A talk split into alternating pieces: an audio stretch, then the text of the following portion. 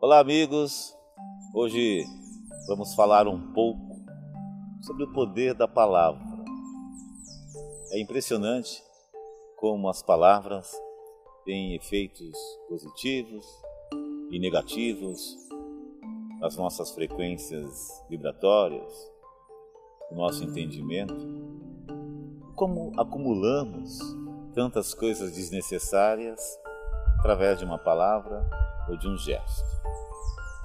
A palavra negativa que nós conhecemos, que é a descarga ou descarrego, que são forças secundárias que todo humano libera, todo ser humano libera quando está desequilibrado, emocionalmente, mentalmente, ou quando falamos sem pensar. De certa forma, conseguimos liberar uma carga negativa, uma força secundária capaz de gerar doenças, mágoas, insatisfações e distorcer valores.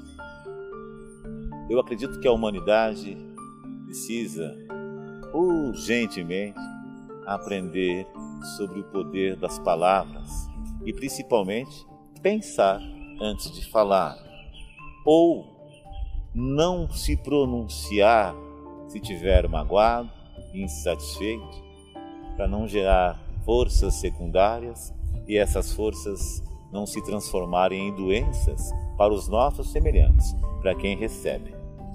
Então, o poder da palavra tanto transmite doença, como também estimula.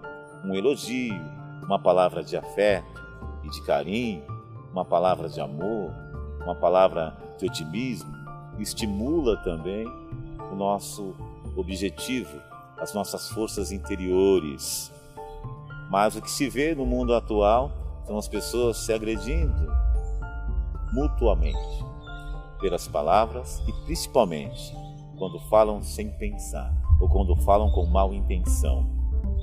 Na verdade, a palavra, além de causar danos ao nosso semelhante, ela também distorce fatos e informações. A macumba, por exemplo, que é um instrumento, instrumento musical de nível africano, criado nas aldeias africanas, de origem banto, e se tornou palavra pesada, como feitiço, como obra satânica ou como culto de magia negra.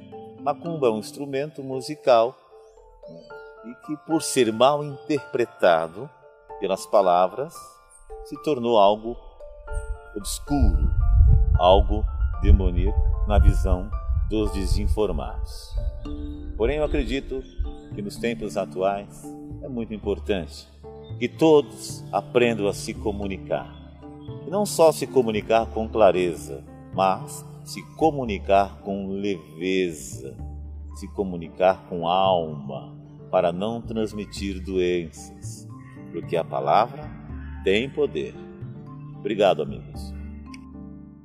Para aqueles médicos que estão evoluindo através da Umbanda Sagrada, sem vaidade, sem ego, sem orgulho, mas que estão disponíveis a representar uma luz primordial.